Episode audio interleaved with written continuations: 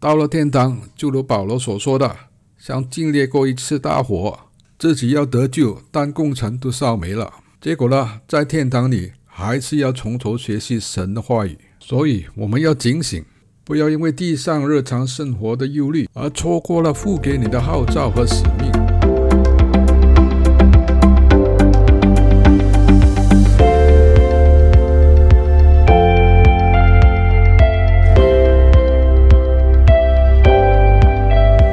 家好，今天我们再一次的读以弗所书第一章第十九节到第二十三节。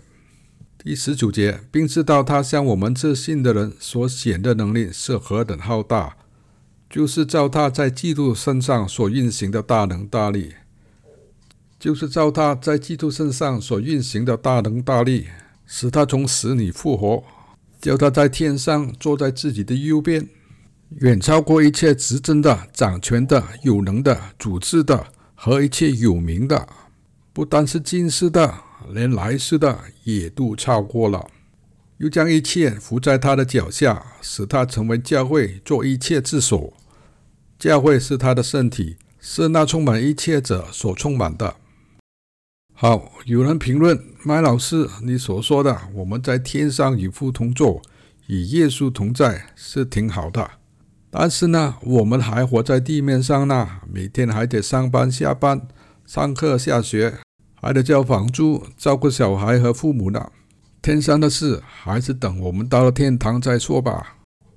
其实呢，到了天堂，一切已经太迟了，因为你在地面活的时候，没有好好的学习神的话语，在神的话语里增长，活出得胜基督徒的生命，显示神的荣耀和大能。到了天堂，就如保罗所说的，像经历过一次大火，自己要得救，但工程都烧没了。结果呢，在天堂里还是要从头学习神的话语。所以我们要警醒，不要因为地上日常生活的忧虑而错过了父给你的号召和使命，也辜负了他赐给你在地面上种种的祝福。保罗写给以弗所教会这本书。最重要的是，让我们真正的认识主，认识我们在主里的新身份，我们的属灵地位，我们的权柄，好让我们充分的在世界里显示神的大能，显示神的荣耀。保罗说，在耶稣基督里的权柄不局限于这个世界，在这个世界里超越一切，甚至连将来的世界也都超越了。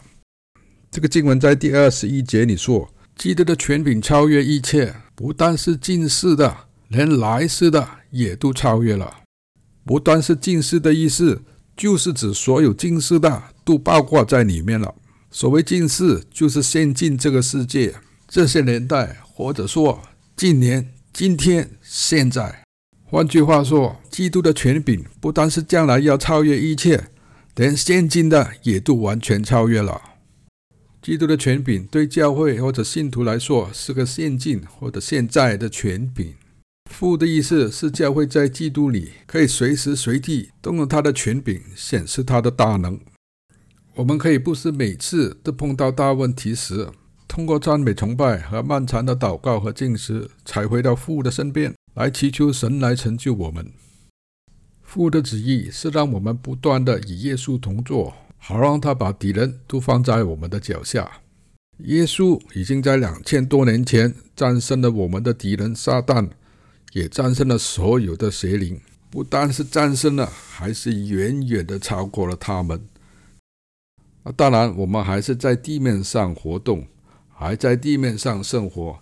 但是，当我们接受耶稣基督为救主，我们得以重生以后，我们的新生命里有个信教的人。这个新造的人是按耶稣基督的形式和模式演变的。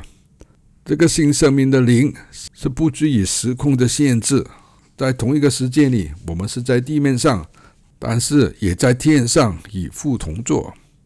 我们看约翰福音第三章第十二节到第十三节，耶稣说：“我对你们说地上的事，你们尚且不信；若说天上的事，如何能信呢？”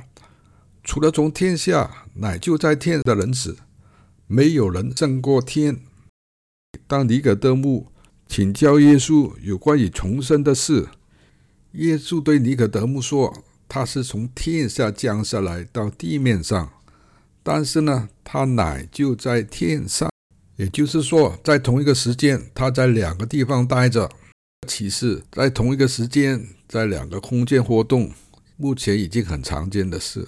我们可以在一个时间里在路上驾车，但心里想着另外一个地方的事，或者是开着手机与国外的朋友对讲。”同一个时间，我们可以在两个空间。